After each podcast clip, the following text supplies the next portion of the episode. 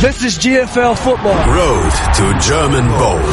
Der GFL-Podcast mit Nicola Martin und Christian Schimmel. Auf meinsportradio.de. Road to German Bowl, der GFL-Podcast, hier bei meinsportradio.de. Wir sind wieder am Start und besprechen das Geschehen in der German Football League vom letzten Wochenende und vom nächsten Wochenende, Woche 16, Woche 17 in der Besprechung. Mein Name ist Nicola Martin und wie immer in der Leitung Christian Schimmel. Hallo Christian. Einen wunderschönen guten Tag, Nicola.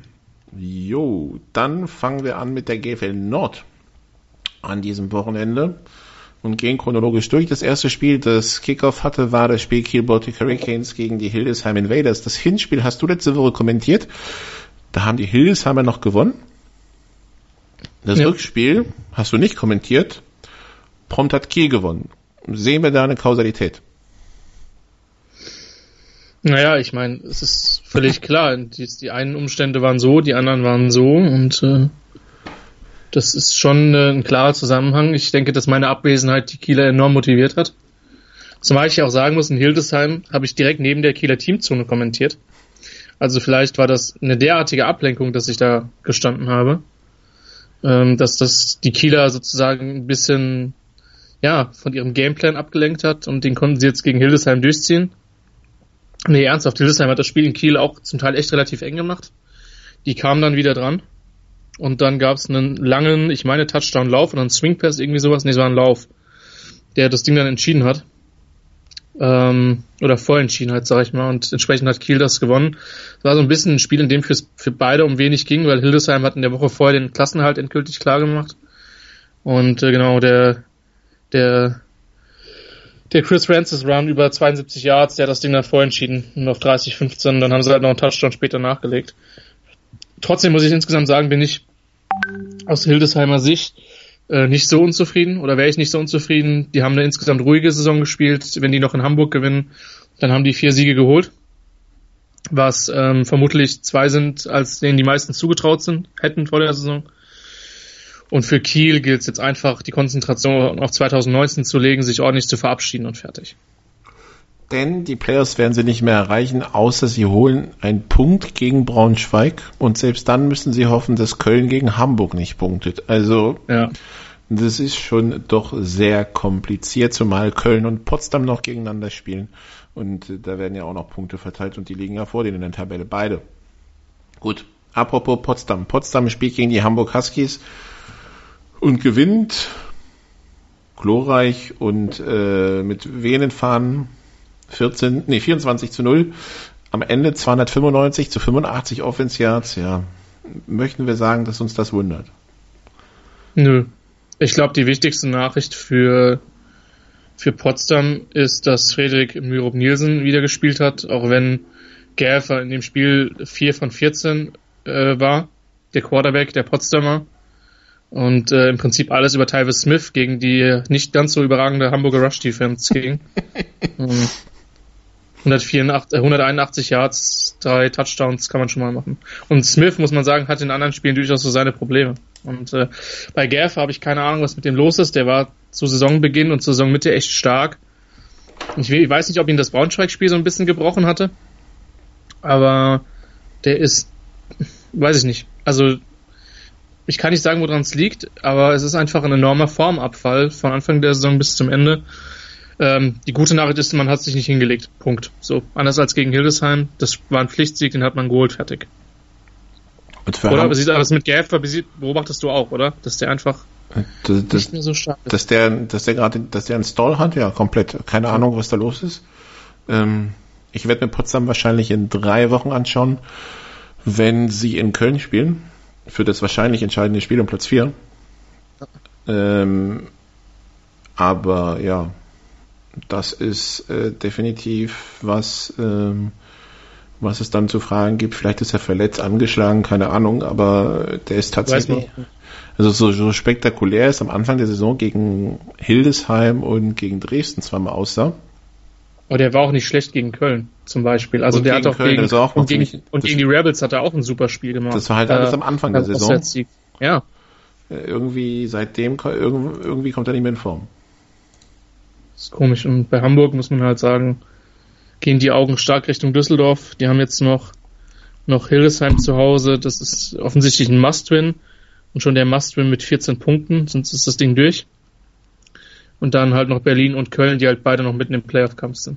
Also Lage unverändert, würde ich sagen, oder? Unverändert schlecht, genau. Und dann in der GFL ja. 2 müssen wir gucken, was da los ist. Es gibt wohl ein bisschen Aufregung um den neuen Quarterback, den Düsseldorf eingeflogen hat und der angeblich nicht spielberechtigt sein soll. Und da hätten wohl schon andere Teams aus der GFL 2 Protest eingelegt. Mehr an dieser Stelle in den nächsten Wochen, wenn wir da ein bisschen Licht ins Dunkel gebracht haben. Ich muss zugeben, ich blick's nicht, aber egal. Ich auch nicht. Ja, wir müssen, uns bleibt nichts anderes übrig als abzuwarten, Nikola. Genau. Düsseldorf bleibt rein sportlich der klare Favorit und alles weitere wird man sehen. Dann, wenn wir schon in NRW sind, bleiben wir gleich da. Köln, das ja. äh, andere Städtchen am Rhein. Ähm, die Köln Crocodiles hatten die New York Alliance Braunschweig zu Gast. Die Defense der Kölner phasenweise ein bisschen die Lions geärgert, unter anderem Pick 6. Ähm, die Offense nicht vorhanden und am Ende ist es dann klares 6 zu 43. Bei dem noch zu erwähnen ist, dass am Ende ähm, Doug Angelo, der amerikanische Linebacker der Lions, ejected wurde, äh, was insofern interessant ist, als dass ähm, hoffentlich für die Lions nur ein Spiel gesperrt wird, würde er zwei Spiele gesperrt werden, würde er gegen die Rabbits fehlen. Ja. Ja, ich weiß nicht, Köln ist einfach ein bisschen zu weit weg. Ich meine, sie hatten den Ball auch ein paar Mal in aussichtsreichen Positionen. Dass es dann letztlich nur zum Defense-Score gereicht hat, ist ein bisschen schade aus ihrer Sicht. Ähm, vielleicht zu erwähnen, aus Braunschweiger Sicht, dass sowohl Nate Morris als auch Jan Hilgenfeld bereits gespielt haben. Ähm, und es ist halt interessant, ähm, wer das GFL TV Magazin auf YouTube gesehen hat oder auf Facebook, der wird äh, feststellen, dass man sich auch nach einem 43 zu 6 sehr ärgern kann. Troy Tomlin macht das immer in herausragender Art und Weise.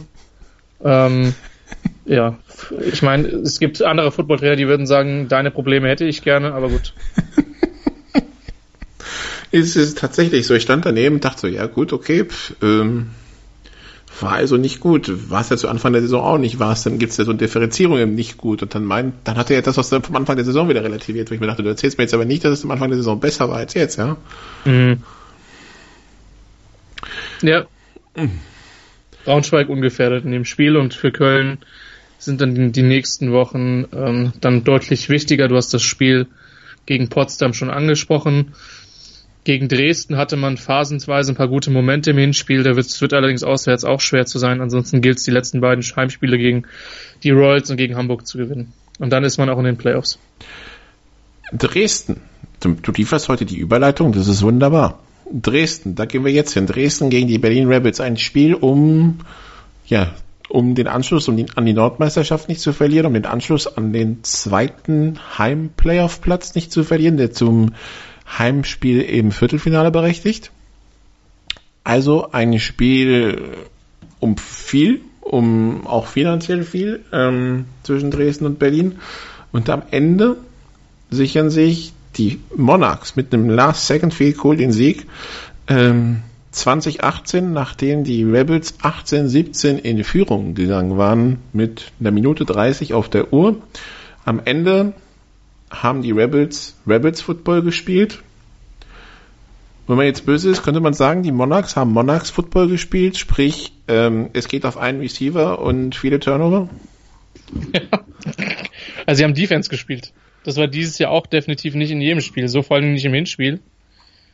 Ähm, Rebels Offense in den ersten zwei Vierteln überhaupt nicht auf dem Platz, was Kim Kutschi, dem Head Coach, auch reichlich gestunken hat. Kein Wunder.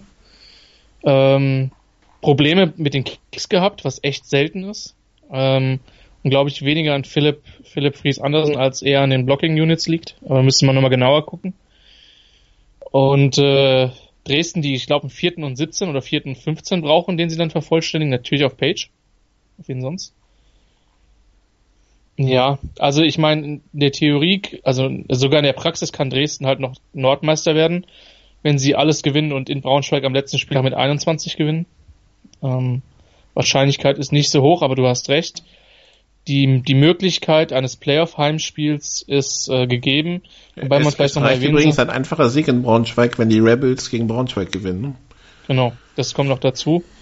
Ähm, auf der anderen Seite muss man natürlich sagen, dass die Rebels durch die knappe Niederlage diesen direkten Vergleich gewonnen haben. Das heißt, wenn beide am Ende der Saison punktgleich sein sollten, alleine punktgleich sein sollten, dann werden die Rebels Zweiter. Zum Beispiel, wenn die Rebels ähm, die Braunschweiger schlagen und die Braunschweiger die Monarchs schlagen. Das wäre dann ein Fall, das, wo das eintritt. Oder wenn sich halt, wenn sich halt Dresden gegen Köln oder Hildesheim noch hinlegt. Deswegen ist dieses Kölner Spiel nächste Woche für Dresden unglaublich wichtig. Ähm, und Rebels hat noch die schwere Aufgabe Potsdam, bei dem man mal gucken muss, was für eine Potsdamer Mannschaft da auf den Platz tritt.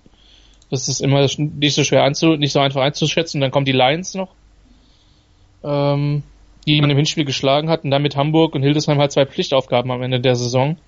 Von daher Berlin klar auf Playoff-Kurs, aber im Moment würde ich schon sagen, ist Dresden schon der Favorit für Platz zwei, oder?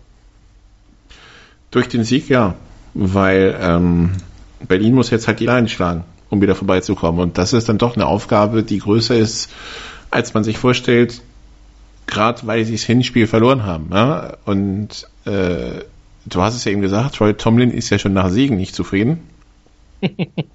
Da will ich gar nicht wissen, was abgeht, wenn, wenn eine Niederlage war.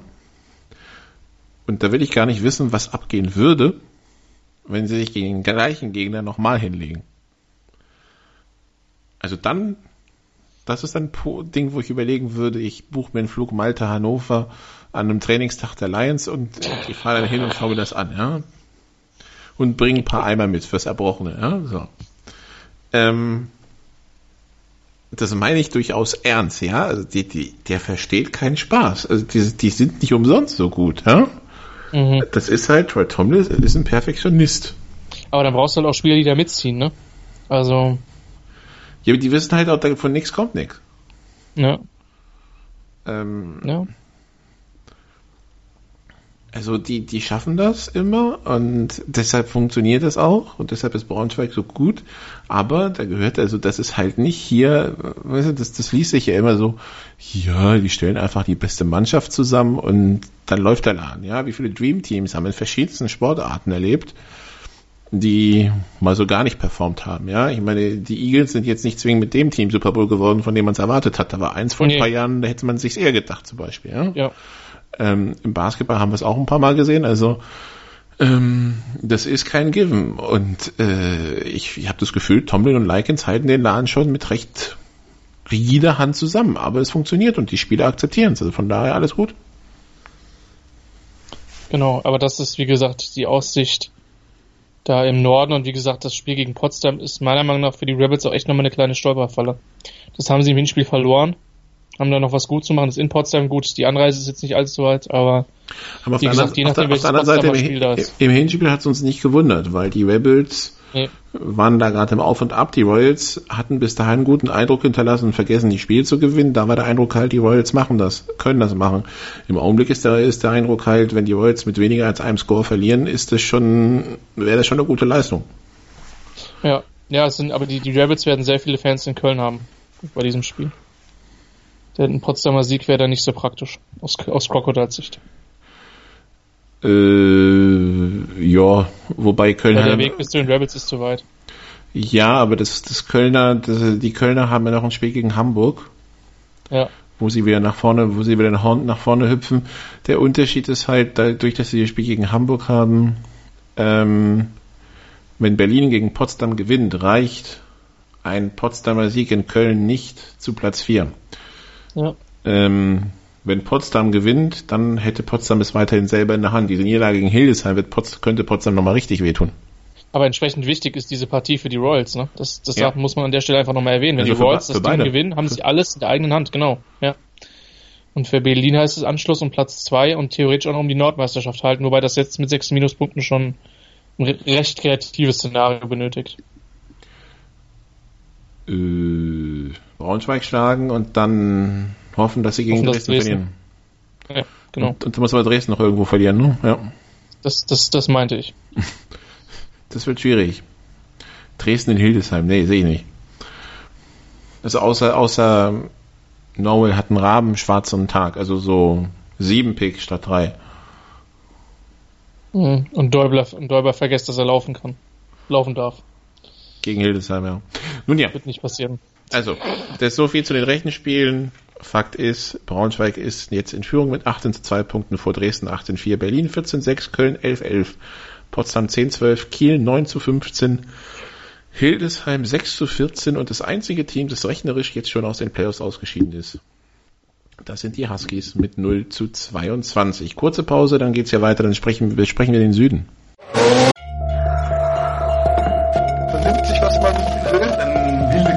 Entstanden. Fast nichts davon stimmt. Tatort Sport.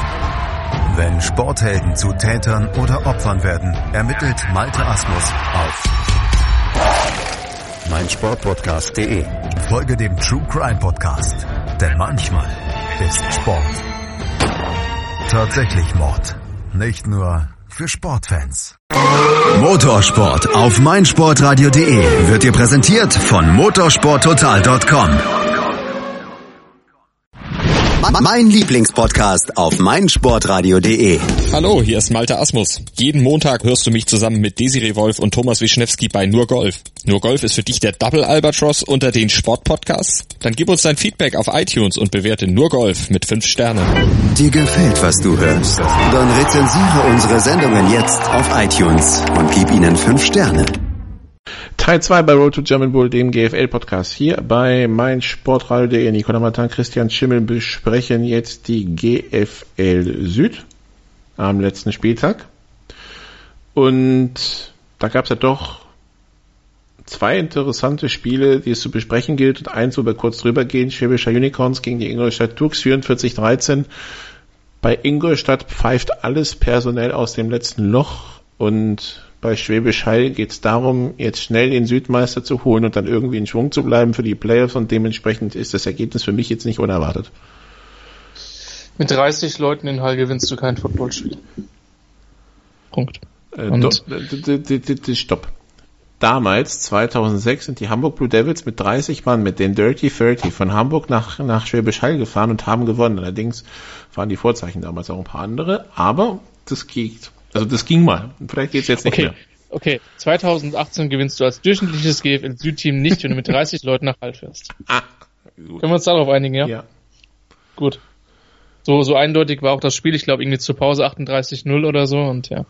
Dann haben die Backups noch ein bisschen Spielzeit gekriegt und äh, übrigens null Punkte gegen die Haller Starting Defense möchte ich nochmal erwähnen. Ähm, also der Count bleibt weiterhin stabil niedrig. Der ist eh stabil niedrig, weil bei 10 abgegebenen Punkten pro Spiel in 11, in 11 Spielen die 9, da waren viele, da waren viele Scores im vierten Viertel und so dabei. Mhm. Also 108, also die haben 16 Touchdowns in 11 Spielen abgegeben. Mhm. Und, und, da sind auch ein, zwei Defense-Touchdowns dabei. Ja. Pick 6, genau. Stuttgart hatte einen, äh, Marburg hatte einen Fumble Return Touchdown, äh, Ingolstadt hatte jetzt einen Pick 6. Oder? Ja. Äh, genau, das war, ja, genau, richtig, das waren keine, keine, richtig.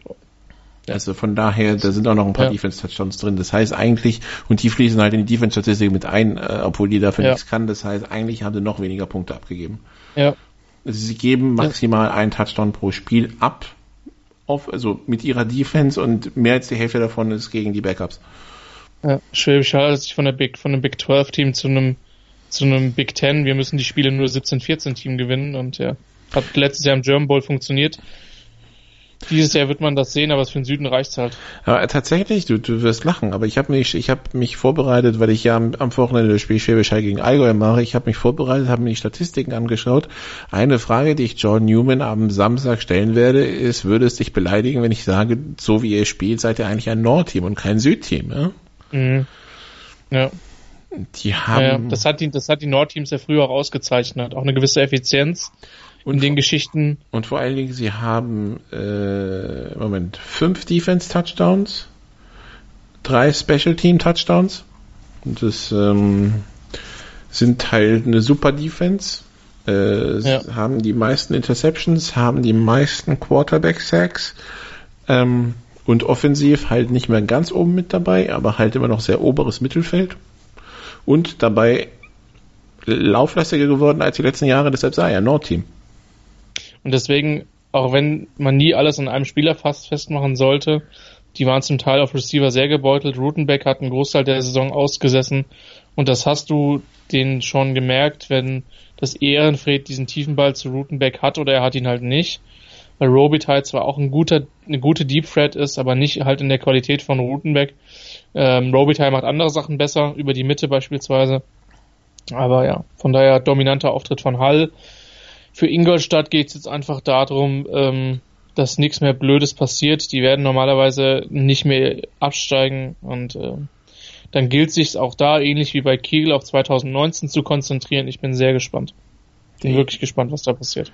Die Ingolstädter, die wahrscheinlich nicht mehr von Platz maximal sieben wegkommen, also sechs nach oben, aber sieben nach hinten, mehr wird's nicht, weil die Kirchdorfer, die am Wochenende gegen die Munich Cowboys verloren haben, sind punktgleich, haben den direkten Vergleich gegen Ingolstadt verloren und haben als Restprogramm zweimal Frankfurt und einmal Hall, so dass wir davon ausgehen, dass Kirchdorf nicht mehr so viele Punkte holt. Aber das, das dann im nächsten Teil erstmal Kirchdorf gegen München, Teil 2.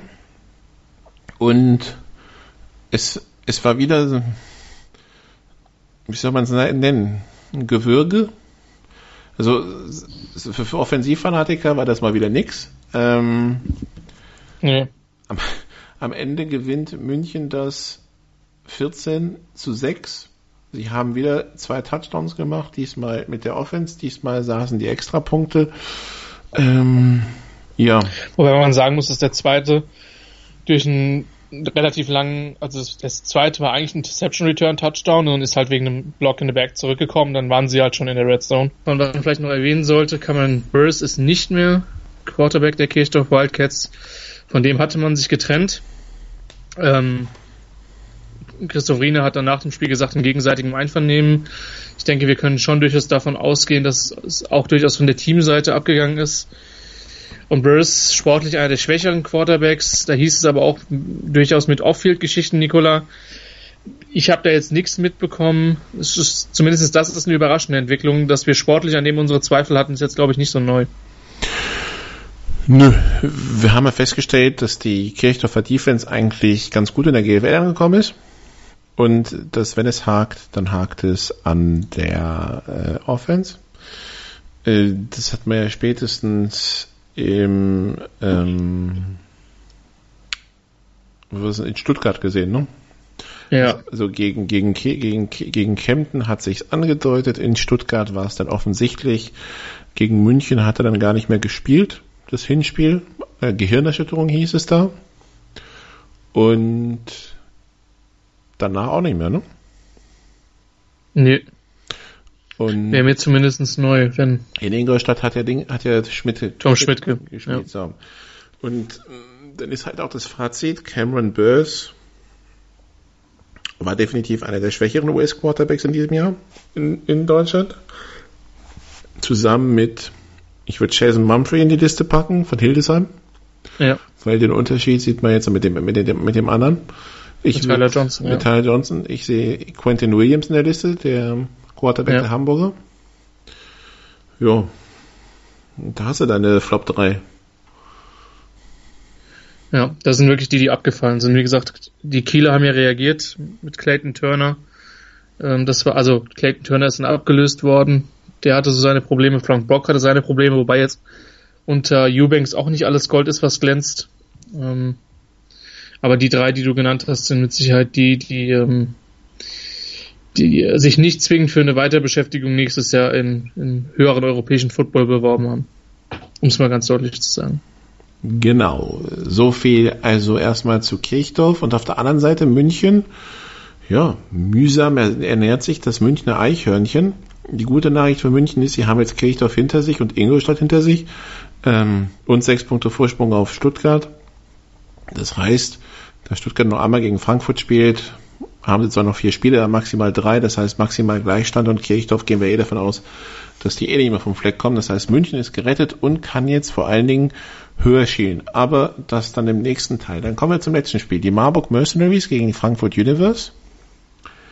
Marburg die letzten zwei Spiele davor verloren. Das letzte vor der Sommerpause in Schwäbisch Hall kann passieren.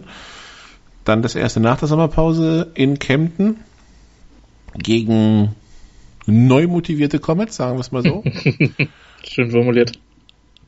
Und jetzt kam also Frankfurt, wo wir wussten, das Hinspiel hatte der Heffern nicht zwingend gut in Erinnerung, denn das ging knapp 7 zu 63 aus seiner Sicht aus. Ein Spiel, in dem sein Team ein, von vorne bis hinten ein Totalausfall war und wo er sich richtig drüber geärgert hat. Jetzt gab es das Rückspiel gegen eine Universe, die die Woche davor gegen Hall verloren hatte und wo man das Gefühl hatte, irgendwie, ja, jetzt geht es darum, in die Playoffs zu kommen.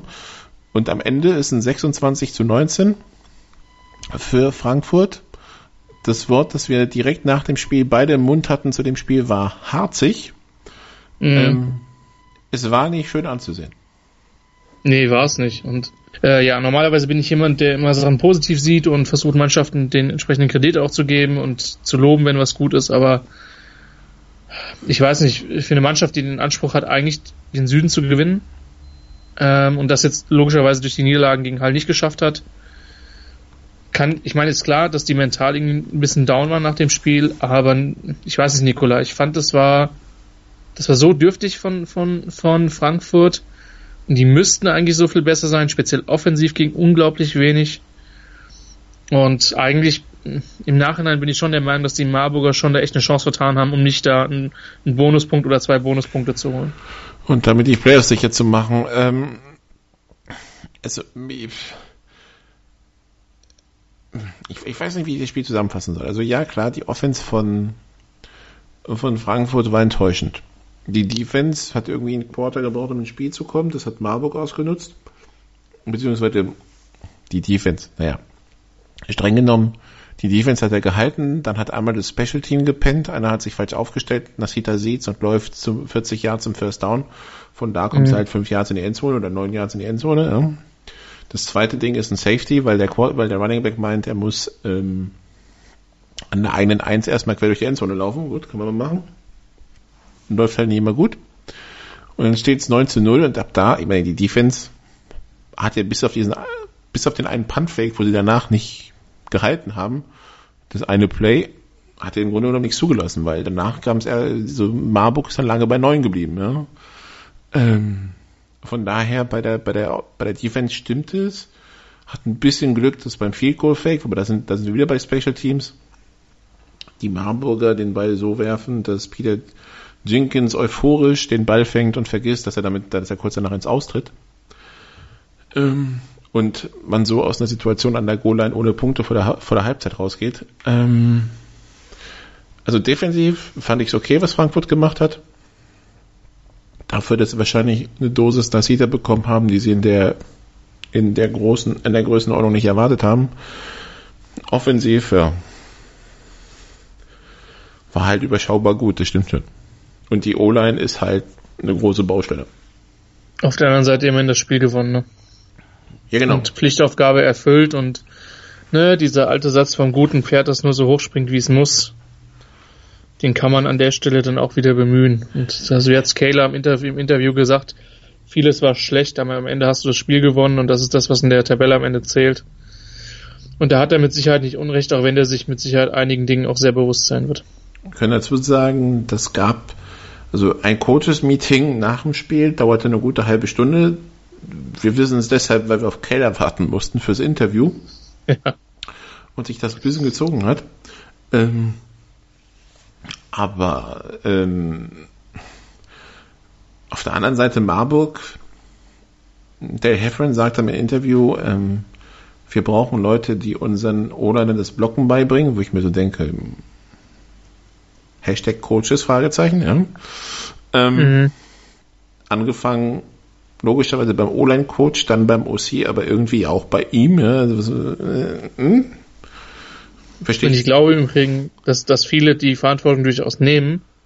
Und es ist halt ein bisschen zu einfach, finde ich, dann als Erklärung. Und aber gut.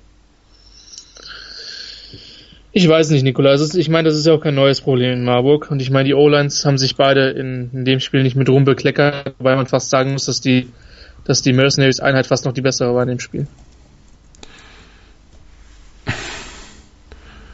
Ich weiß nicht. Also. Oder zumindest gemessen an den Ansprüchen war sie besser. Die Frankfurter, wenn du sie gegenüberstellst, würdest du vermutlich immer noch die Frankfurter nehmen, aber gemessen von den Ansprüchen, die du an die beiden Mannschaften hast, haben es die Marburger, finde ich, in dem Spiel gar nicht so schlecht gemacht. Insbesondere in Pass Protection. Ja, wobei die Frage ist, was soll diese Quarter, dieses Quarterback-Gespiele? Du bist eh den ganzen Leuten, du bist eh der ganzen Geschichte hinterher, wenn ein Quarterback erst zwei Wochen da ist. Und also dann, vielleicht nochmal für die, die das Spiel nicht gesehen haben. Es gab sehr viel Nasita auf Quarterback. Ja. Und Sekunia hat sehr unregelmäßig, er hat gespielt, ähm, aber nur sehr unregelmäßig. Und ähm, ich sag mal, so, so bringst du halt keinen Quarterback in Rhythmus rein. Deshalb sehr harziges Spiel, sehr komische Entscheidung, sehr viele Fragezeichen. Wir müssen es die nächsten Wochen verfolgen, bleiben aber gleich im Süden für Teil 3, wenn wir unter anderem das Spiel der Marburger in München besprechen. Bis gleich. Hören, was andere denken. meinsportradio.de. Folge uns auf twitter.com slash meinsportradio. Mein Lieblingspodcast auf meinsportradio.de. Hallo. Hier ist Andreas Thies von der Sendung Chip in Charge, dem Tennis Talk auf meinsportradio.de. Jeden Montag versorgen Philipp Joubert und ich dich mit den neuesten News aus der Welt des Tennis. Darüber hinaus bieten wir Dailies zu den Grand Slams oder auch Live-Übertragung von ausgewählten Turnieren. Wenn dir gefällt, was du von uns bekommst, freuen wir uns über eine gute Bewertung für Chip in Charge auf iTunes. Dir gefällt, was du hörst? Dann rezensiere unsere Sendungen jetzt auf iTunes und gib ihnen fünf Sterne. Teil 3 bei Road to German Bowl, dem GFL-Podcast hier bei meinsportradio.de. Nicola Martin, Christian Schimmel. Wir sprechen jetzt also über die Partien am nächsten Wochenende und wir sprechen über den Süden. Um 16 Uhr, 18.8. am Samstag im Dante-Stadion. Die Munich Cowboys empfangen die Marburg Mercenaries. Und wer einen Blick auf die Tabelle wirft, wird sehen, wenn München das gewinnt und das Ganze mit mehr als drei Punkten, das ist nämlich die Differenz aus, dem Hinspiel, hat München den direkten Vergleich gewonnen und würde dann dadurch trotz mehr Minuspunkte vor den Marburgern stehen. Ähm, weil München wird dann einfach ein paar Wochen spielfrei haben und Marburg dann weiterspielen und dann würde Marburg automatisch aus den Playoff-Plätzen rutschen. Ähm, konnte man sich vor ein paar Wochen noch gar nicht vorstellen, spätestens nach dem, also wir haben es mal kurz diskutiert, sind aber spätestens ja. nach dem Kirchdorf-München-Spiel Hinspiel in München von der Theorie wieder abgerückt. Jetzt kommt natürlich dazu, dass, dass, dass Marburg in Kempten verloren hat. Mhm. Punkt eins. Was wir auch nicht haben kommen sehen unbedingt. Ähm, und dass München ansonsten halt in Stuttgart gewonnen hat, in Kirchdorf gewonnen hat, sprich die Pflichtaufgaben erfüllt hat. München hat das Hinspiel nur mit drei verloren. Marburg ist dieses Jahr ein extrem schlechtes Auswärtsteam. Ja. Der Boden ist bereitet für den nächsten kleinen Upset. Glaubst du dann? Ist es ein Upset? Ah, ich weiß es nicht. Wenn wir also nach den Ansprüchen gehen, ja. Ja, okay, stimmt. München wollte eigentlich nur eine sorgenfreie Saison.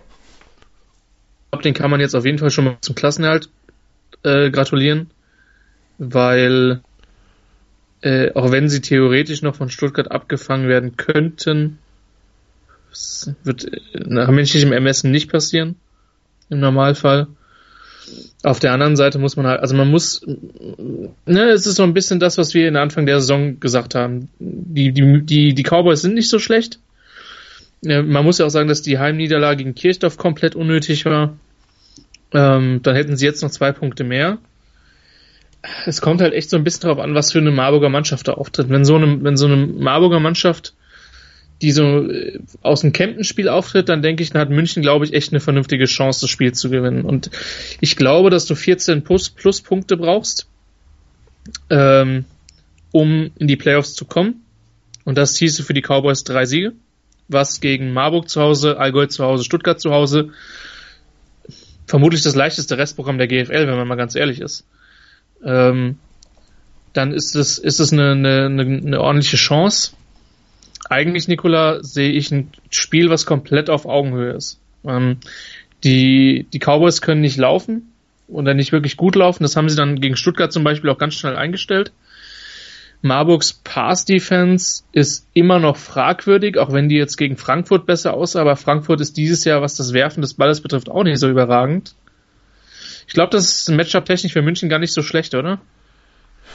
Äh, zumindest sah es ja im Hinspiel so aus, als würden, als würden die sich ähm, an der Passverteidigung von Marburg erfreuen. Ja, da waren ja ein paar schöne Big Plays dabei, wobei ich mhm. glaube, das, das Hinspiel war auch das einzige Spiel, wo München halbwegs ist über, übertrieben, viertelwegs laufen konnte. Ja? Mhm. Ähm, und wir wissen, die Laufverteidigung von Marburg gehört halt wirklich nicht zu den besten der Liga. Also ja, das, Mism das eine Mismatch, was ich halt sehe, ist halt Münchens D-Line, insbesondere die Edge Rusher gegen Marburgs O-Line. Das könnte halt wirklich unangenehm werden. Da muss sie, Marburg. Dann, dann stellen sie wieder Nasita hin. Ja, und genau das glaube ich, dass passieren wird. Dass einfach viel Misdirection kommen wird, dass die Edge Rusher viel damit zu tun haben werden, Nasita in der Pocket zu halten und zu Containment zu spielen, ihn innen zu halten. Ähm, Aber das haben wir gesehen, glaube, das, das, das, hat ja gegen Stuttgart gut funktioniert. Also Eubank wusste ja. irgendwann wortwörtlich nicht mehr, wo vorne und hinten ist. Ja, eben. Und ich glaube, wenn du dann Dropback-Passer hinstellst, dann schlägst du halt mindestens zwei oder dreimal richtig ein. Und äh, ja, ich war, also gefühlt ist Marburg der leichte Favorit. Auf der anderen Seite ist es halt schon eine sehr weite Tour nach München. Das Spiel ist der 18. müsste ein Samstag sein, richtig? Samstag 16 Uhr. Ja, ist ein Samstag was vielleicht gut für Marburg ist, weil dann an dem Sonntag müssen weniger Leute arbeiten als an, an einem Montagmorgen. 50-50 Spiel für mich. Tagesform ist zwar ein blödes Wort, aber ich glaube, die spielt da echt eine, eine sehr große Rolle. Lassen wir uns überraschen, aber definitiv das Spiel, das im Wochenende im Süden zu verfolgen gilt. Dann haben wir noch folgende Spiele. Die Unicorns empfangen um 17 Uhr die Allgäu Comets bei einem Sieg wären die Unicorns Südmeister 2018, nachdem sie Südmeister 2017, Südmeister 2016, Südmeister 2015, Südmeister 2014, ich glaube Südmeister 2013 waren. Also 2012, 2011 sowieso auch. Also es wäre jetzt nicht so überraschend. Die Comets übrigens das letzte Team, das die Unicorns in der regulären Saison geschlagen hat. 2015 in Kempten allerdings. Ähm, und ich muss sagen, ich, ich mache das Spiel, als ich es eingeteilt bekommen habe, dachte ich so, bäh. Nach dem, was ich von den Comets vor zehn Tagen in Kempten gesehen habe, nach diesem Trainerwechsel, freue ich mich jetzt auf das Spiel, weil ich bin jetzt gespannt, was da passiert. Ich glaube halt nicht, dass das so eine irgendwie so eine 56-10 Schlachtung wird. Das glaube ich nicht. Ich glaube, dass die Comets durchaus mithalten können und wenn das Spiel am Ende mit 10 oder mit 17 Punkten Unterschied ausgeht, das wäre so die Kragenweite die ich mir vorstellen kann, weil die Defense hat gegen Marburg echt hart gespielt. Ähm, die Offense hat gegen die Mercenaries nicht schlecht ausgesehen und hat jetzt noch mal eine Woche Zeit gehabt oder zwei Wochen Zeit gehabt, ein bisschen was einzuüben. Also das, und dazu das, kommt, dass wir uns ja. nicht falsch verstehen. Dieses, äh, also ich freue mich über jedes Spiel, das ich kommentieren darf, ja. Aber das sah zu dem Zeitpunkt halt, weil eben noch zu dem Zeitpunkt, wo, wo ich die Liste bekommen habe, Stan Badwell Head Coach war und wir gesehen haben, wie das die letzten vier Wochen der Hinrunde gelaufen ist, und ganz besonders gegen Frankfurt. Das ist ja nicht mehr Einbahnstraßen-Football gewesen, das war ja quasi also Autobahn-Football und äh, die Comets standen halt auf einem Standstreifen mit Warnblinkanlage, ja, das, das, das, das war der Zustand. Dachte ich so, oh Gott, das wird ein 70-3, ja. Dann kam der Trainerwechsel, dann kam der Auftritt der Comets gegen die Mercenaries. Jetzt erwarte ich ein komplett anderes Spiel. Dass wahrscheinlich die Unicorns immer noch mit 20 Punkten gewinnen werden, ja, so meine Vermutung. Aber mhm. ich glaube, sie werden mehr fighten müssen, als sie es vielleicht vor vier Wochen hätten tun müssen. Das Ding ist halt, wir haben ja immer gesagt, dass in der, in der Comets Defense viel Talent ist. Ich meine, sie müssen jetzt auf Neil Patton verzichten, wie sie öffentlich mitgeteilt haben. Das ist einer der besseren Linebacker der GFL, der verletzt ausfällt. Aber in dem Team ist schon ein anderer Spirit drin und ich glaube, dass die sich zumindest zweieinhalb, drei Viertel echt wehren werden. Und dann gucken wir mal, wie Hall damit, wie Hall damit zurechtkommt. Aber Hall ist der Favorit und sollte normalerweise die Südmeisterschaft eintüten, ja. Genau, ungeschlagen im Optimal Sportpark übrigens seit Bestehen und das müsste Mitte 2014 gewesen sein. 14 oder 15? 14. Gut. Oder 15? Nee, 15. 15. Dann schauen wir in den Süden. Weiterhin 19.30 Uhr Kickoff nach hinten verschoben, Gründe bisher unbekannt, aber Ingolstadt Dukes gegen die Stuttgart Scorpions. Für die Scorpions gilt, sie müssen gewinnen, sonst besteht keine Chance mehr an irgendwem vorbeizukommen, denn sie haben fünf Punkte Rückstand bei vier verbleibenden Spielen. Eins davon gegen Frankfurt. Die Stuttgarter Offense gegen diese Frankfurter Defense. Mm, deshalb nicht so gut. Da würde ich jetzt eher nicht auf Punkte setzen. Heißt, wenn Stuttgart noch an irgendwem vorbeikommen will, in dem Fall Kirchdorf, müssen sie sechs Punkte oder mindestens fünf aus den restlichen drei Spielen holen. Und da ist eigentlich ein Sieg bei den Dukes Pflicht. Also fünf werden reichen, weil sie einen direkten Vergleich gegen Kirchdorf gewonnen haben. Ja, aber ähm, in Marburg sehe ich dann eher das Unentschieden als den Sieg, aber ja. Genau, ja. Also muss in, muss in Ingolstadt der Sieg her. Da bin ich inhaltlich komplett bei dir, Nicola. Ähm, und zumal gegen ein Dukes-Team, was ja, wir haben ja die Probleme im ersten äh, und im zweiten Segment schon angesprochen. Ähm, ich glaube nach wie vor, dass es dass ein gutes Dukes-Team mit, mit allem Elan, mit allen Spielern ein sicherer Playoff-Kandidat dieses Jahr gewesen ist, aber da ist so viel schiefgelaufen und da, also das Ding ist halt, Stuttgart fährt dahin und die wissen, die müssen gewinnen und äh, wenn du da nicht mit der richtigen Mentalität rauskommst, Nicola, dann stimmt halt wirklich was nicht. Ja, aber Stuttgart ich hatte schon vor zwei Wochen ein Heimspiel, in dem sie wussten, sie müssen gewinnen und wir wissen alle, wie das ausgegangen ist. Gegen München, ja. das war ein nasser Böller. Ja. Mehr war das nicht. Ja, war es auch. Ja. Und ich meine, überleg dir Ingolstadt, ne, als die, äh, als die gegen München zu Hause gewonnen haben, mit, ich muss es jetzt gerade wirklich nochmal nachschauen, mit 44, 21 und das Ergebnis, das Spiel war deutlicher als das Ergebnis. Da haben wir so gedacht, boah, jetzt sind sie wieder da und dann aus den nächsten äh, fünf Spielen vier Niederlagen äh, und dazwischen ein 21-9 gegen Kirchdorf. Ich meine, so doof das klingt, wenn Stuttgart das nicht gewinnt, dann ist es halt auch schwer in der Liga zu bleiben. Punkt. Ein Sieg reicht da in aller Regel nicht. Und selbst wenn sie es also, gewinnen, sie können trotzdem noch in der Liga bleiben. Ich rede aber jetzt, oder die Relegation zu vermeiden. Ja. So. Den direkten Klassenerhalt zu schaffen. Ja. Ja, sehe ich ähnlich. Also, also mich hat die, wir haben, also mich, ich habe die Dukes dieses Jahr, habe ich sie dieses Jahr schon mal kommentiert? Ja, in, in, in Marburg, ja. Das war ja erschreckend. Ja.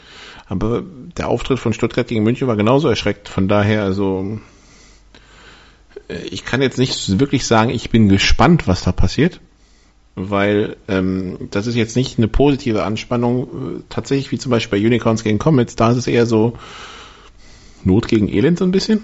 Aber, aber es ist schon, aber es ist schon eine ziemliche Wundertüte, das Spiel, oder? Also je nachdem, wie mentalitätsmäßig beide Mannschaften irgendwie reingehen. Ja, aber ich erwarte jetzt nicht, dass es ein gutes Spiel wird. Nee, aber dafür ist das auch Süden, Sü äh, Süden 6 gegen Süden 8. Also. Nur ja. Bei aller Liebe zum deutschen Football. Dann schauen wir auf Süden 2 gegen Süden 7. Frankfurt ja. gegen Kirchdorf. Zwei super ja. Defense-Reihen, zwei holprige Offenses. Ja, Frankfurt gewinnt das 6-2 durch drei Safeties. Haben sie ja diese Saison schon mal geschafft. Äh, ich bin gespannt. Mein persönliches Favorite Matchup in diesem Spiel ist die Frankfurter O-Line gegen Shannon Smith. Das ist aber, das ist aber kein Favorite Matchup, wenn du Hesse oder Frankfurter bist. Bin ich ja nicht. Ja. Das könnte, das könnte böse enden. Also ich glaube ja, dass die da, dass die dann Running Back zusätzlich abstellen, der den chippt. Oder dass die permanent den Double Team werden, weil One-on-One -on -one keine gute Idee. Keine gute Idee gegen Shan Smith. Ich weiß nicht. Das Ding ist halt, wenn ich, wenn ich mir angucke, Kirchdorf kann den Lauf stoppen, Frankfurt kann nicht laufen. Der wird im Normalfall wenig gehen. Wir wissen nicht, wie es mit Joe Bergeron aussieht, der vielleicht dann noch mal ein paar Yards mehr macht. Ähm, der irgendwann wieder fit sein soll, spätestens zu den Playoffs. Die Frage ist halt, ob du ihn dann zum Beispiel dann gegen so eine physische Kirchdorfer Defense bringst, ne? ähm, wo du den zweiten Platz mehr oder weniger safe hast. Ähm, werfen gegen Hall hat das nicht, gegen Hall hat das ein Drive funktioniert, gegen Marburg hat das anderthalb Drives funktioniert. Jetzt müsste ich mal gucken, wie es in anderen gegen Ingolstadt ein bisschen besser, gegen München ein bisschen besser, aber das sind halt auch nicht die passive Defense-Referenzen dieses Jahr. Und von dem Allgäu-Spiel müssen wir nicht reden. Das können, also wenn, das könnte eine zähe Angelegenheit werden. Und wenn Kirchdorf irgendwie früh einen Defensiv-Touchdown macht, dann könnte es lustig werden. Trotzdem ist Frankfurt der Favorit so, aber. Sehe ich ähnlich. Weil das andere Matchup ist halt nicht schöner, ne? Kirchdorfer Offense gegen Frankfurter Defense. Das könnte, das, das, könnte Kirchdorf gegen München Kirchdorf dieses Spiel Ende Juli, Ende Juli reloaded sein, so von der, von den mhm. offensiven Highlights. Aber lassen wir uns überraschen.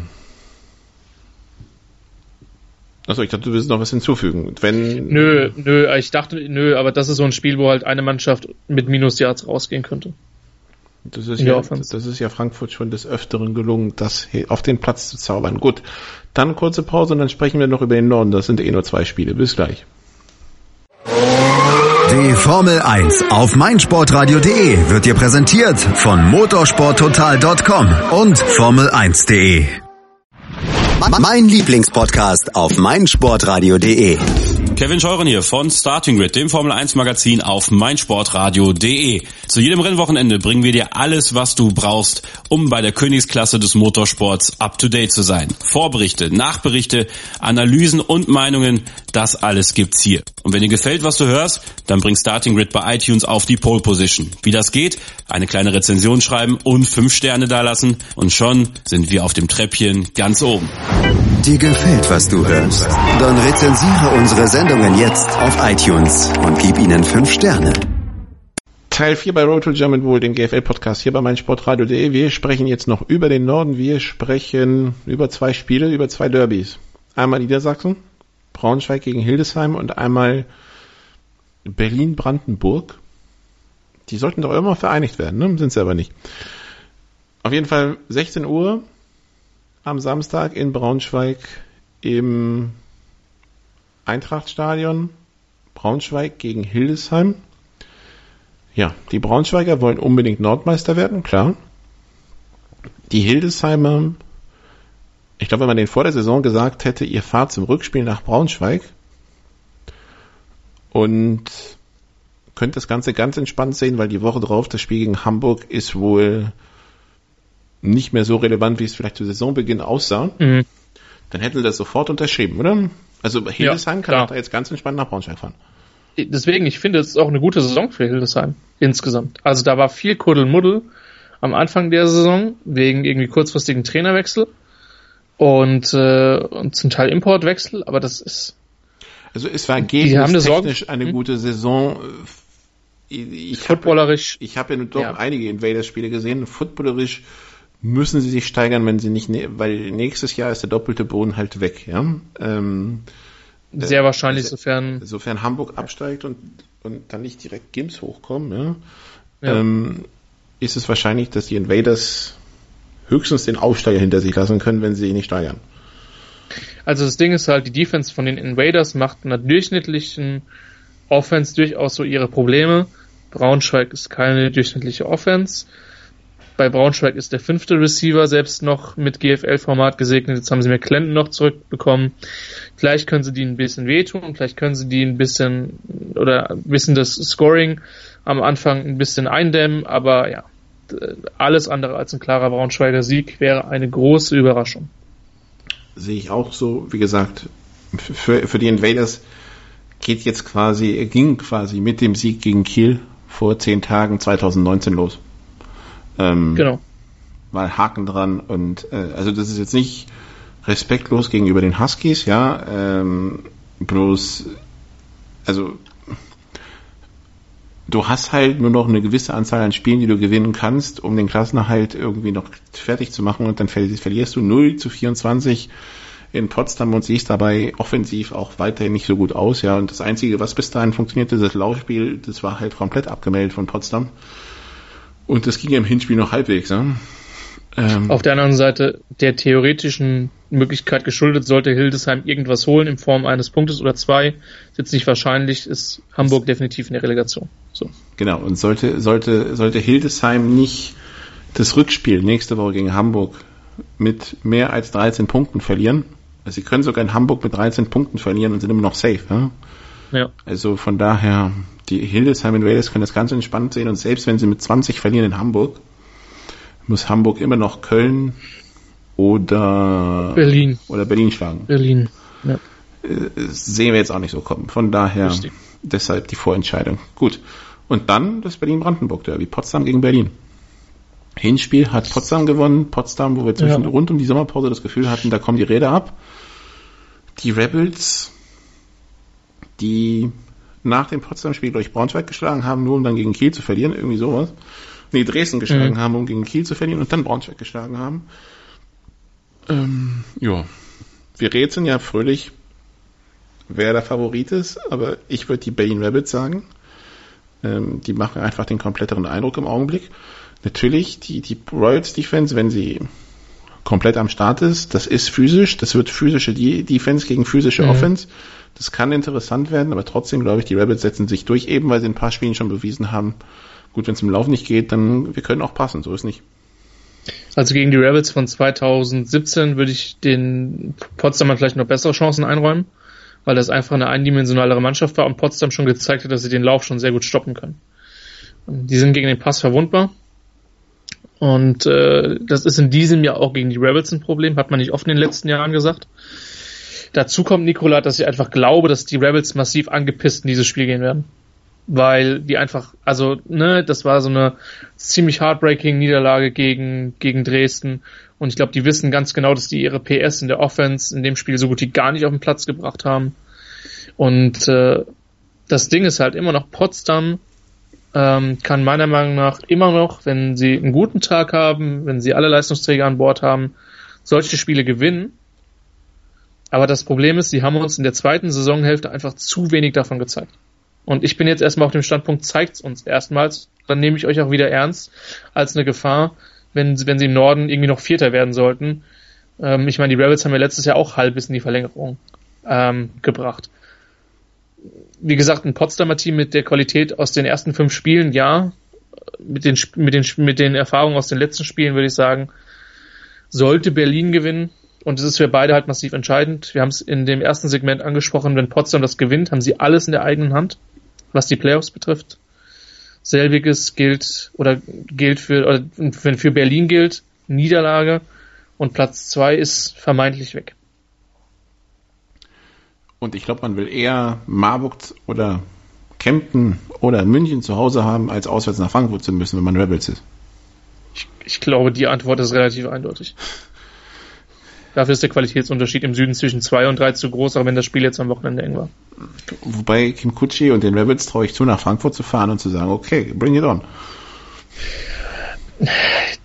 Was man, was man Kutschi und wirklich, wirklich geben muss, ist, dass halt wirklich eine, eine, ein Coach ist, der seine Mannschaft in gewissen Momenten zu Mentalitäten anstecken kann oder führen kann, die die Mannschaft noch gar nicht wusste, dass sie da sind. Und deswegen glaube ich auch, ich glaube auch, dass das zum Beispiel für Frankfurt das deutlich unangenehmere Spiel wäre als beispielsweise Dresden. Klar. Christian noch da? Ja. Also brummt, hat gerade sehr stark gebrummt. Du hast Dresden gesagt und dann war nichts mehr deshalb. Ja. Gut, dann lass mal kurz fünf Sekunden still sein, dann weiß ich, dass da was gemacht werden muss.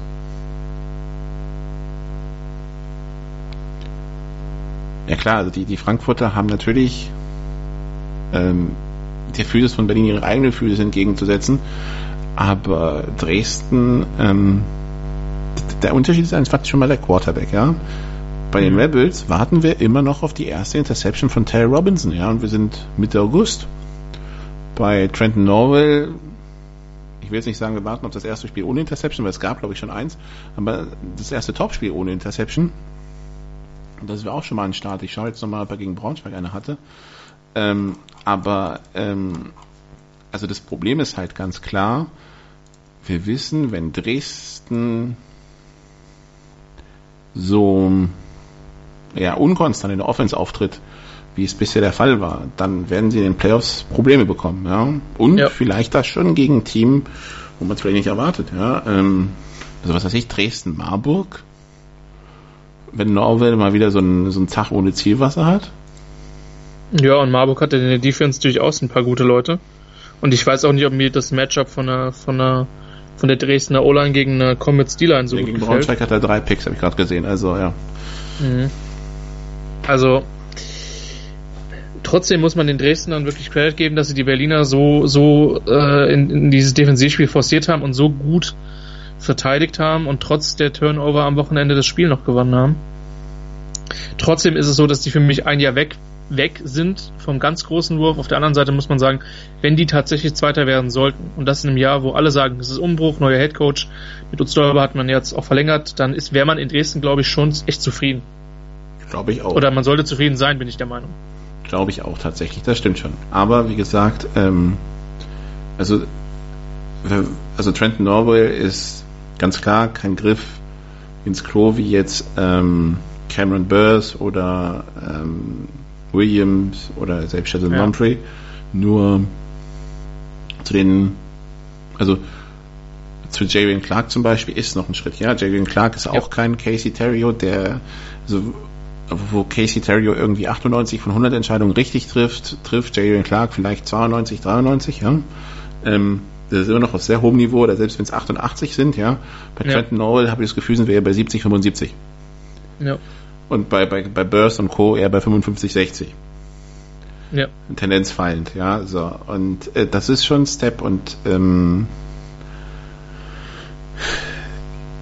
du kannst halt nicht erwarten, dass du drei, vier Picks wirfst in einem Spiel, gerade in einem Playoff-Spiel, und dass du es dann gewinnst. So, ja. Punkt Ende aus. Du kannst auch, glaube ich, nicht erwarten, dass du in einem Playoff-Spiel 25 Mal oder so in, auf einen Receiver wirfst und dass du das gewinnst. Nicht unter normalen Umständen, ja. Nicht gegen Raheem Wilson, nicht gegen John Tidwell, nicht gegen. Ähm, ich glaube nicht mal gegen Phil Lanieri und Neil Howie in der Kombination oder so. Genau. Das nehmen sie dir irgendwann weg. Und dann, ja. ja. So viel dazu. Dann schauen wir noch kurz in die GFL 2, denn da gibt es das überlebenswichtige Duell zwischen Adler und Dolphins. Mhm. Verlieren die Adler, sind sie rechnerisch weg und in der dritten Liga. Verlieren die Dolphins, sieht zwar auch nicht rosig aus, aber zumindest bestehen ja noch theoretische Chancen. Die Adler ein Jahr nach dem Abstieg aus der GFL kurz davor durchgereicht zu werden. Ja, ist traurig. Ich denke, das erste Alarmsignal, Nikola, war schon, dass man kurz vor Saisonstart mit dem designierten Headcoach Taylor Bryce dann äh, oder dass einfach die Zusammenarbeit beendet worden ist. Aber darf ich daran erinnern, dass die Adler letztes Jahr im ersten Spiel die Hamburg Huskies bezwungen haben, dabei 10 Quarterback-Sex erzählt haben, mit 30 zu 8, dann eine Halbzeit bei den Rebels richtig gut ausgesehen haben, was, ich weiß, ich habe noch, das war hier bei meinem Sportradio live, ich habe dann Roman Motzkus zur Halbzeit da gehabt und hat mit ihm geredet und wir waren beide hellauf begeistert von dem, was die Adler uns bis dahin geboten haben. Diese sechs Quarter an Football Anfang 2017 und danach, also wirklich mit dieser Halbzeit, kam ein Bruch ins Spiel, von dem sich die Adler gefühlt dann auch den Rest der Saison nicht mehr erholt haben. Und man hat das Gefühl, irgendwie ging es da auf da auf eine Straße, die bisher nur noch abwärts geführt hat. Und ich kann mir nicht erklären, was da passiert sein muss. Man hätte, ja man, hätte letztes ja. Jahr, man hätte letztes Jahr nicht absteigen müssen. Nee, absolut nicht. Also man hätte nicht in die Relegation kommen müssen. In der Relegation selber war es dann zu spät. Genau. Aber, aber man hätte, man hätte, man hätte Chancen gehabt, auf Platz 7 zu landen. Ja. Das Potenzial war ja. da. Ja, das Potenzial war da und in dieser Saison steht eine Bilanz von 1 zu 9 mit einem Dreipunkt-Sieg gegen Lübeck, die sich mittlerweile wirklich gefangen haben und, äh, und nach menschlichem Ermessen den Klassenerhalt schaffen werden. Aber ja, das ist das ist das wichtigste Duell da im, im Norden in dieser Woche. Und äh, den Adlern wirklich in einem der Traditionsteam in, in Deutschland mehrfacher deutscher Meister Eurobowl-Sieger. Sechsfacher deutscher kann, Meister, zweifacher Eurobowl-Sieger, EFAF Cup-Sieger. Ja, kann man eigentlich nur wünschen, dass sie wieder auf die Füße beziehungsweise auf einen guten guten Ast kommen.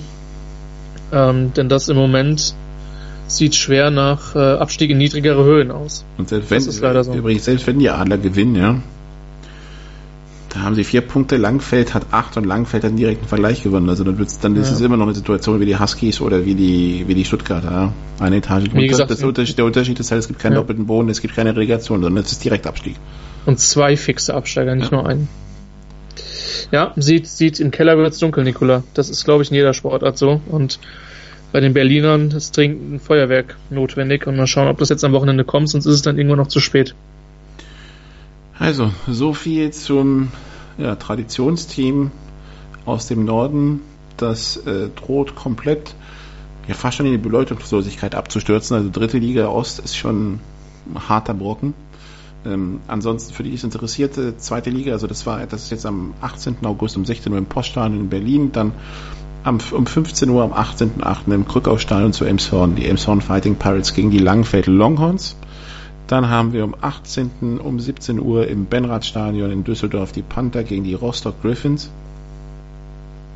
Am 18.08. um 17 Uhr, also auch am Samstag, im Europaflug zu Wiesbaden, Wiesbaden Phantoms gegen die Montabaur Fighting Farmers.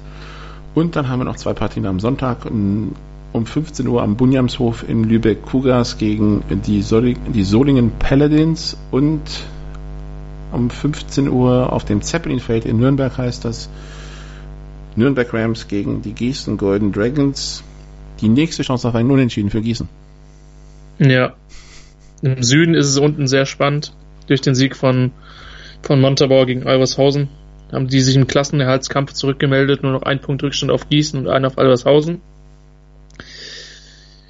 Und im Norden, äh, Quatsch, im Norden, im Norden der Tabelle im Süden, könnte man sagen, hat äh, Ravensburg durch einen Unentschieden vorletzte Woche die Tür für Saarland wieder ein bisschen aufgemacht. Also da sind noch nicht alle Entscheidungen gefallen. Das dann nächstes und übernächstes Wochenende Thema. Das werden wir dann auch besprechen. Das war's von uns für diese Woche. Wie gesagt, alle Livestreams gibt's bei live.gfl.info. Alle Spiele, die angesetzt sind für GFL und GFL 2 auf gfl.info. Wir hören uns nächste Woche wieder. Danke Christian, danke liebe Zuhörer. Tschüss. Breakfast at Flushing. Die US Open mit Chip and Charge. Vom 27. August bis 9. September berichten Andreas Thies und Philipp Joubert täglich über die Ereignisse beim letzten Grand Slam des Tennisjahres. Breakfast at Flushing auf meinsportradio.de. Wie baut man eine harmonische Beziehung zu seinem Hund auf? Puh, gar nicht so leicht. Und deshalb frage ich nach, wie es anderen Hundeeltern gelingt, beziehungsweise wie die daran arbeiten. Bei Iswas Dog reden wir dann drüber. Alle 14 Tage neu mit mir, Malte Asmus und unserer Expertin für eine harmonische Mensch-Hund-Beziehung, Melanie Lippisch. Iswas Dog? Mit Malte Asmus. Überall, wo es Podcasts gibt.